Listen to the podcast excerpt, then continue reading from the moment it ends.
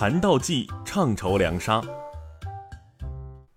宋齐纪，梁陈城为南朝，都金陵。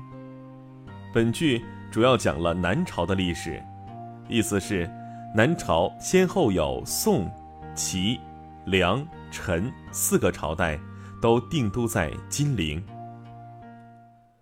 南北朝时期，北魏和南朝宋的关系并不友好。双方时常开战。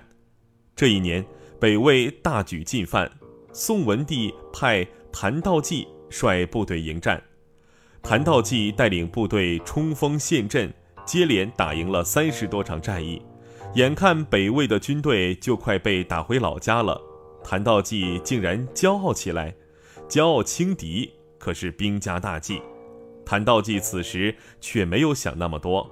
在大营里用美酒美食犒赏士兵，主帅都这样放松警惕，将士们自然都撇开忧虑，尽情痛饮。不好了，着火了！救火啊！快抢救粮食啊！正当大家酒足饭饱、倒头酣睡之际，突然外面大喊起来，接着只见火光冲天，浓烟滚滚。谭道济大惊。发生了什么事？原来，北魏的军队打探到宋军喝酒庆功，就趁他们没有防备之时，放火烧了他们的粮草。这可怎么办？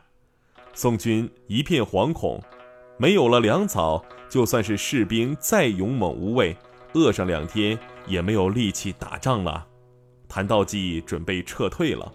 有几个士兵看到这种情形。觉得宋军已经无路可走了，所以他们趁乱逃走，投降了北魏军队，并如实向北魏的主帅报告了宋军已经没有粮草的情况。哈哈，让你骄傲轻敌，谭道济，这回你可死到临头了。北魏的主帅非常高兴，于是他派遣了几个侦察兵去打探宋军的情况。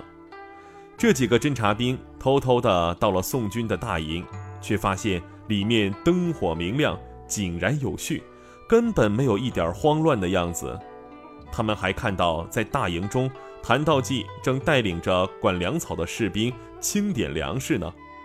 只见那些管粮草的士兵手里拿着竹筹，大声给粮食计数；另一些士兵在用大斗称米，旁边有好多好多的大袋子。往里一看，都是雪白雪白的大米，看来他们的粮草并没被我们烧光啊！一个侦察兵低声对同伴说：“是啊，那几个投降的叛徒骗了我们，说不定是想让我们来进攻宋军，好消灭我们。”另一个偷偷回答道：“我们快回去告诉主帅，别被那几个叛徒给骗了，这可能是宋军的计谋。”于是。这几个侦察兵将看到的情况告诉了北魏的主帅，主帅也认为这是谭道济的阴谋。这边宋军的将士却是吓出一身冷汗。原来粮食早就被烧光了，米袋子里只有上面一小层是真的大米，下面全部是沙子。这纯粹是为了迷惑那几个侦察兵。谭道济又想了一招。第二天早晨撤军的时候，他让全体将士穿上盔甲，自己却穿着便服，不慌不忙地走在队伍当中。北魏的主帅更摸不着头脑了，越发不敢轻举妄动，眼睁睁地看着宋军全部撤离。就这样，谭道济用智慧保全了宋军。